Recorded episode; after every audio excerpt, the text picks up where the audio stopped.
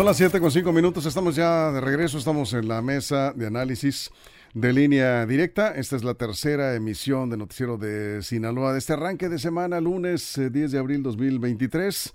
Y saludo a nuestros compañeros en la mesa. Jesús Rojas, ¿cómo estás? Buenas noches. ¿Qué tal? Buenas noches, Víctor. Buenas noches a los compañeros y buenas noches al auditorio. Juan Ordorica, ¿cómo estás? Buenas noches. Hello, estimado audiencia. Saludo económico. Eso es, muy bien. Armando Ojeda, ¿cómo te va? Buenas noches. Muy buenas noches, amigo Víctor. ¿Tú listo para empezar con el tema de este día, Víctor? Pues nada más un comentario antes de entrar al tema de la regularización de vehículos de procedencia extranjera. Para aquellos que han estado preguntando sobre la ampliación del decreto, ya está en operación, ya está en marcha. Lo puso, lo anunció hoy el gobernador en la conferencia semanera, el gobernador Rubén Rocha. Y en unos instantes vamos a hablar con el director general del SATES. Nada más así brevemente el comparativo de Semana Santa, el operativo, Jesús. Sí, pues mira, estábamos diciendo en la mañana justo si había sido un operativo exitoso o no. Si con el número de personas lamentablemente fallecidas o los accidentes se podría considerar pues que era un tema pues, pues bueno o malo, ¿no? En comparación con los datos que daban en años anteriores. Yo puedo decir que, pues, evidentemente no es un saldo blanco, no, es, no es bandera blanca, no es lamentable las personas que fallecieron, 23, si no me equivoco, en diferentes circunstancias. Y yo podría decir, bueno, pues que hay, como decíamos también en la mañana, municipios que tienen saldo blanco, como Culiacán, ¿no? Escuinapa reporta saldo blanco, algunos otros más también, y otros que, pues, lamentablemente, pues, no pudieron reportar ese saldo blanco, en el entendido también de que esta vez, a diferencia de otros, otras vacaciones, sobre todo de años próximos por la pandemia, pues estuvieron abarrotadas, Víctor. Millones de personas estuvieron ahí conviviendo y pues desafortunadamente ocurrieron estas tragedias, sobre todo pues la de los menores. ¿no? Sí, ahora aquí este, también hay que decir, eh, Juan, el, comparativo del número de turistas que salieron, muchos de ellos estaban ya pues deseosos de tener vacaciones después de la pandemia, eh, comparado con el año pasado, pues eh, es una gran diferencia. Sí, el año pasado fue como un millón y medio, ahora tuvimos casi tres, creo que fue dos a uno noventa y tantos por ciento se aumentó, el doble. el doble de turistas estuvieron en las playas y centros vacacionales de Sinaloa y tuvimos pues prácticamente el mismo número de personas fallecidas por desgracia. Pues esto habla que al menos en proporción del número de personas que había trasladándose o visitando los centros en Sinaloa, eh, pues mantener, mantener estos números, aunque uno ya es una tragedia y, y le mandamos el pésame a todas las familias que, que, perdieron a alguien en estas vacaciones, pero en comparativa con el año pasado podemos decir que al menos, mm, si no es un éxito porque no hay bandera blanca, que al menos mantuvieron números menores, repito, en proporción al año pasado, así que las autoridades algo bien hicieron este año. Sí, buen trabajo Armando, sin duda si hablamos de los centros vacacionales, de los puntos que fueron vigilados, donde estuvieron los operativos, ahí están los resultados. Es correcto, Víctor, yo creo que si apreciamos y nos basamos en el número de visitantes a los balnearios, a las playas, a los centros de recreo, zonas turísticas, de pueblos mágicos, etcétera, sí es, sí es favorable el saldo, yo creo que sí de alguna manera funcionó el operativo que montaron todos los cuerpos de seguridad eh, de Sinaloa en coordinación civiles con autoridades eh, policíacas, eh, Procuraduría, estamos hablando de Ejército Mexicano, Marina, Guardia Nacional, etcétera. Yo creo que sí, sí funcionó. Este siempre, siempre habrá hechos que lamentar cuando la aglomeración humana es tan intensa en, los, en las playas, en los lugares. Desgraciadamente, pues hay gente que ingiere bebidas alcohólicas, no hace caso a los protocolos de señalamiento de zonas prohibidas en las playas, en las corrientes, eh, no cualquier gente se puede, eh, sabe cómo, cómo este, superar un, una corriente, esa corriente de, marinas, eh, que, el tujo que jala por no, es que, es que si te agarra, te, te agarra y te tumba. Por muy buen nadador que seas. Así, por muy buen nadador que seas, y más si no tienes experiencia. Toda esa situación, Víctor, eh, ha, influido para que, bueno, de alguna manera tengamos esos saldos negativos eh, y esos eh, hechos lamentables, decesos, pero en términos generales yo creo que funcionaron los operativos, gracias a Dios. Ahí en donde estuvieron los operativos hubo buenos resultados. Hay que decir también un mejor comportamiento en lo general de los vacacionistas. Lamentables los hechos trágicos, sin duda. Por supuesto que ahí están las noticias publicadas y em, también nos sumamos a las condolencias para los familiares de las víctimas en esta Semana Santa. Pero bueno, dicho lo anterior, vamos al, al, tema que a muchos les interesa. Si están en radio, pueden conectarse a redes sociales, en Facebook, línea directa portal Ya tenemos el enlace con el director general del Servicio de Administración Tributaria del Estado de Sinaloa, Ismael eh, Bello Esquivel está en la línea telefónica para darnos todos los detalles. Vamos, tenemos varias preguntas. Ismael, antes que nada, buenas noches. Gracias por tomar la llamada en la mesa de análisis de línea directa. Hay muchos propietarios de vehículos de, o poseedores de vehículos de procedencia extranjera que están esperando esta información, esta ampliación del decreto. Hay buenas y algunas no tan buenas noticias para ciertos, ciertos vehículos, propietarios de vehículos. Antes que nada, buenas noches, ¿cómo estás? Buenas noches, Víctor. Me da mucho gusto saludarte y saludar a todo tu auditorio. Aquí estamos en la mesa, Jesús Rojas, Juan Ordorica, Armando Ojeda, tu servidor, y la audiencia que tiene varias preguntas. Yo nada más voy a remitirme acá, nos preguntan, eh, los vehículos cuya serie inicia con letra todavía no, ¿verdad? Todavía no. Te platico, Víctor. Sí. Se amplió el decreto que ya se había publicado. Entonces, estaremos trabajando los autos que inician su serie con número ya sea que tengan en su serie inicial el número 1, 2, 3, 4 y 5, que son los carros hechos en México, Estados Unidos y Canadá. Correcto. Vamos con Jesús Rojas. Le damos la primera vuelta a la mesa. Jesús. Así es. Buenas noches. Por ahí se veía en redes sociales y se comentaba que había modificaciones y a lo mejor algunos hasta quisieron aprovecharse, ¿no? Y decir que ya se van a poder regularizar otros vehículos, pues, ¿no? De, procedencia más allá de estos países o, más bien ensamblados en otros países. Pero también creo que oportunamente se aclaró de parte de, la titular del Centro Estatal de Información y Enlace del Repube, Patricia Íñiguez, que tal como lo comentas, eso no es así, simplemente es un cambio de fecha, ¿no? La fecha se prolonga, pero con las mismas reglas de operación que venían ustedes trabajando anteriormente ¿Es correcto? Así es. Te platico. El presidente comentó que se estaba revisando ya el tema de los autos que inician su serie con letra. Sin embargo, todavía no tenemos noticias. En cuanto tengamos noticias, yo creo que el presidente será el primero en anunciarlo en la mañanera y asimismo gobierno del Estado, a través del señor gobernador, el doctor Rubén Rocha Moya. Cabe aclarar que estas prórrogas que ha habido en el decreto de regularización han sido por petición del señor gobernador y han sido extensivas a todo el país. Creo que es bueno, es bueno platicarle a los sinaloenses el proceso de la regularización. Si usted tiene un carro de procedencia extranjera, los carros que entran dentro del decreto son aquellos que su modelo es 2017 o anteriores y que hayan sido introducidos al país antes del 19 de octubre de 2021. No deben de ser carros deportivos o de alta gama, eléctricos, convertibles y que su capacidad no exceda a 10 pasajeros.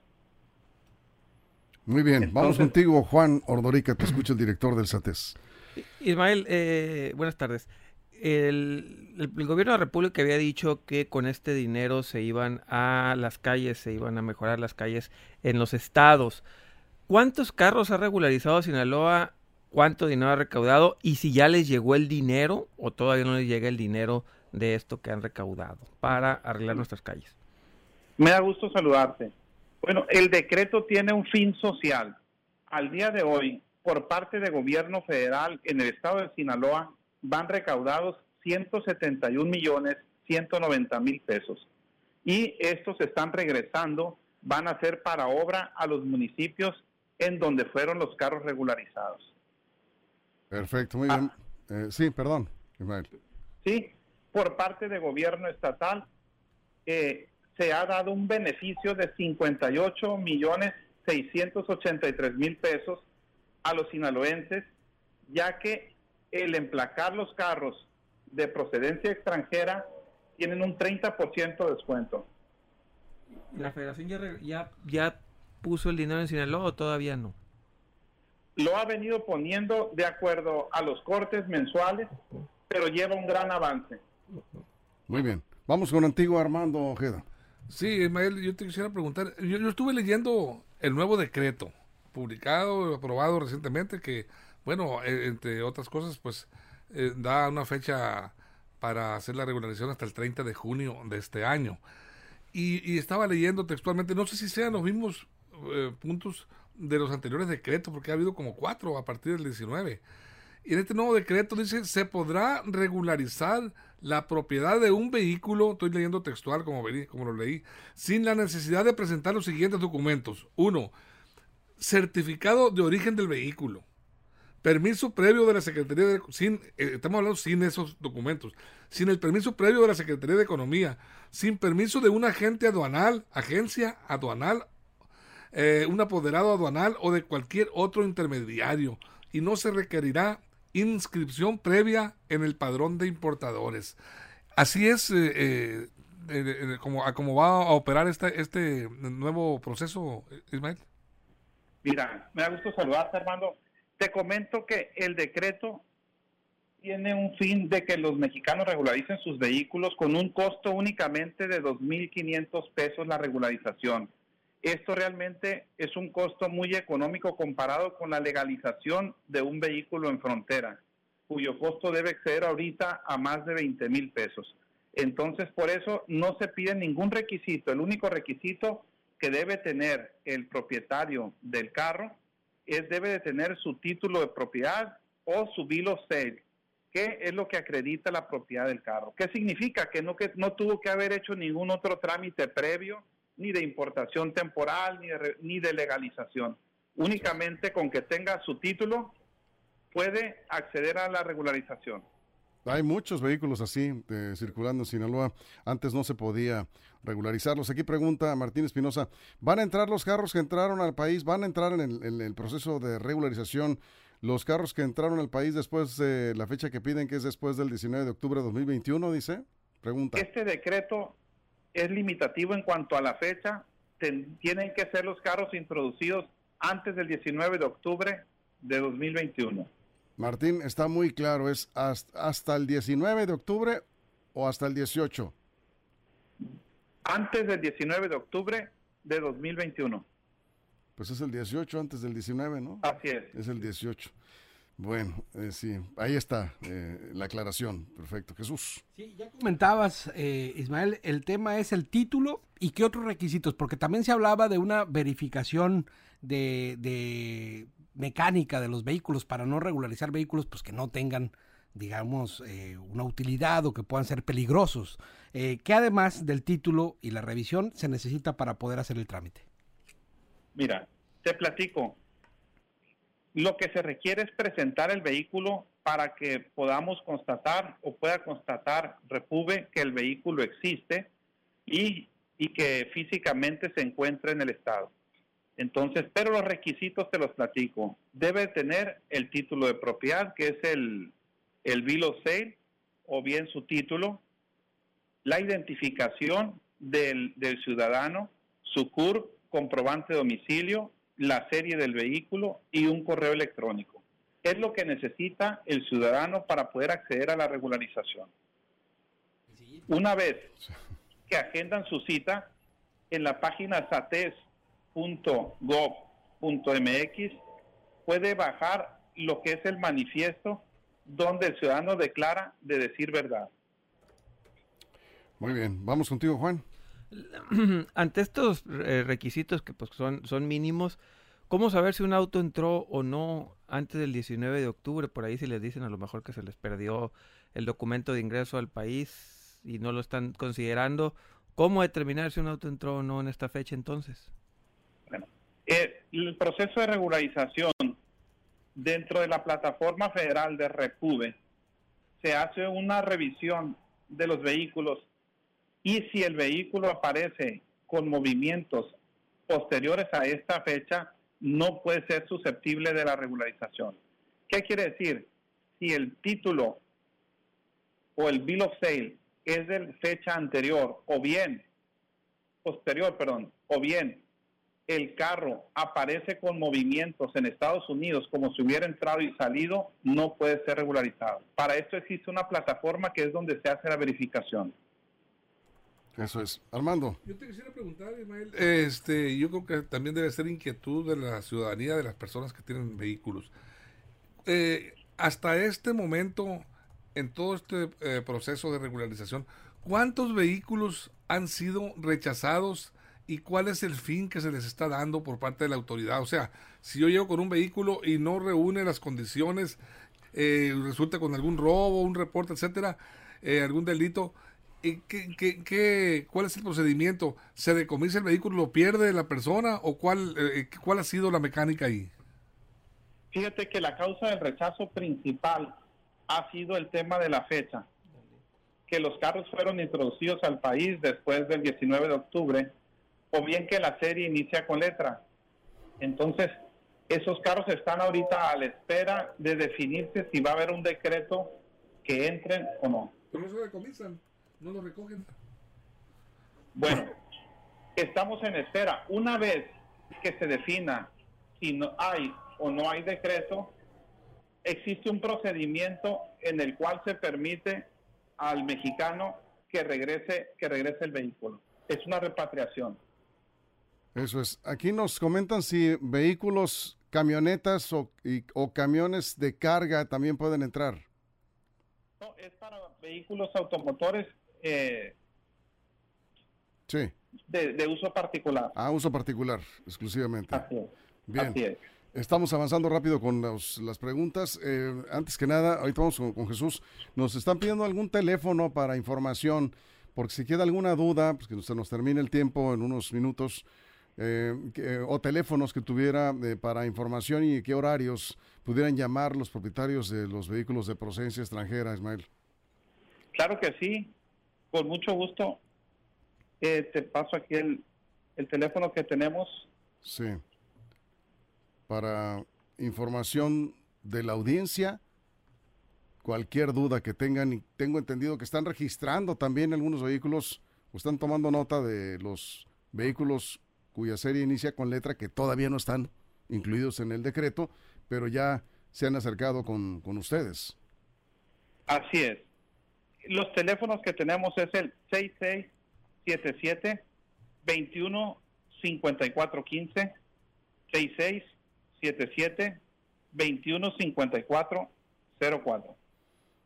Muy bien, ahí están. Jesús. Entonces, ¿valdría la pena checar antes de comprar el vehículo? Ya es que ya ves que se pusieron pues muchos con este proceso de regularización a vender los vehículos.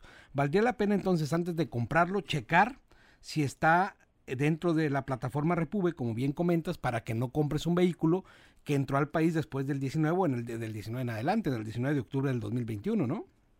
Así es. Bueno, hay que recordar que el espíritu del decreto es regularizar los carros que ya estaban en el país, no para que se introdujeran más carros al país. Por eso estos carros han venido siendo excluidos del decreto. Entonces, sí es bueno alertar a la ciudadanía que si va a adquirir un carro, verifiquen que el título de propiedad sea con fecha anterior al 19 de octubre de 2021. Muy bien. Juan, vamos contigo. ¿Cuántos, eh, Ismael, cuántos autos se pueden regularizar por persona? ¿Cuánto es lo que ustedes consideran? ¿Es uno el decreto? ¿Qué es lo que dice? ¿Se pueden regularizar más de dos o tres por, por usuario o nada más es uno por persona? El decreto es muy específico en ese tema. Se puede regularizar un vehículo por ciudadano. Un vehículo por ciudadano. Buen punto también está. Armando, ¿alguna pregunta más? Sí, yo le quisiera preguntar a Ismael. Eh, dice, pues ahí en el mismo decreto que las acciones de gobierno con esos recursos que se, vayan a recabar, pues son principalmente pavimentación de calles para los municipios participantes en este programa. Yo te quisiera preguntar, aquí en Sinaloa, ¿cuál es el municipio o los municipios con mayor demanda en materia de legalización de, de este tipo de vehículos, Ismael? Y Armando, fíjate que los, los municipios que tienen más unidades de procedencia extranjera y que han participado en este decreto son Ahome, Culiacán, Guasave y Guamuchi, en ese orden. Muy bien, que si puede repetir los teléfonos. Claro que sí, con, con mucho gusto. Le repetimos nuestros teléfonos, que es de la Dirección de Atención y Enlace, que es el 6677 215404 y 6677 21 54 15. Pregunta rápido, ¿estos autos legalizados se pueden utilizar como servicios de plataforma, de pues no taxis, pero servicios de plataforma de transporte? Me preguntan si habría algún impedimento, los que se regularicen, poderlos utilizar en plataformas. Bueno, una vez que la unidad ya fue regularizada, es similar a cualquier otro carro nacional. Perfecto. ¿Alguna duda, Armando? está muy claro, yo creo, el sistema, el esquema, Víctor. Bien, ¿alguna duda, Jesús? ¿Cuál es la última fecha que se tiene entonces para, para que puedan las personas acudir? ¿Cuál es la fecha que dice el decreto? El decreto marca el día 30, de junio de 2023. Muy bien. Pues muchísimas gracias, Ismael. Gracias por toda la información. Está ya en marcha, ya está en operación, ¿verdad? el proceso de regularización. Físicamente, ¿dónde se pueden presentar, decías? Ya estamos trabajando. Les platico, tenemos cinco macromódulos, uno en Culiacán, que es en el Parque 87, en Los Mochis, en el Boulevard Antonio Rosales y Boulevard Las Huertas, en Guasave, en la calle Lázaro Cárdenas del Río y en Guamuchil en el centro de convenciones y Mazatlán también en la unidad administrativa. ¿Qué horarios van a tener, Ismael? De 8 de la mañana a 3 de la tarde. Muy bien, pues muchísimas gracias por toda la información. Gracias, Ismael, saludos. Me da gusto saludarte así mismo. Yo creo que vale la pena comentarle a los sinaloenses que no ocupan gestoría, es un trámite muy sencillo, pueden acudirse para, se ocupan orientación, y, no ocupan gestoría de nadie para hacer su trámite. Muy importante, muy importante. Así es. Muchas gracias, muchas gracias por tomar la llamada. Muy buenas Un fuerte abrazo y saludos a todos auditorio. Igualmente, gracias. Toda la información en línea directa portal.com y en nuestras redes sociales. Y con esto nos vamos, Jesús. Muchas gracias. Gracias, Juan. Armando, muchas gracias. Y gracias a usted por su compañía. Esperamos mañana en punto de las 6 de la mañana. Y si algo sucede en las próximas horas, ya lo sabe, línea directa portal.com y en nuestras redes sociales. Pásela bien.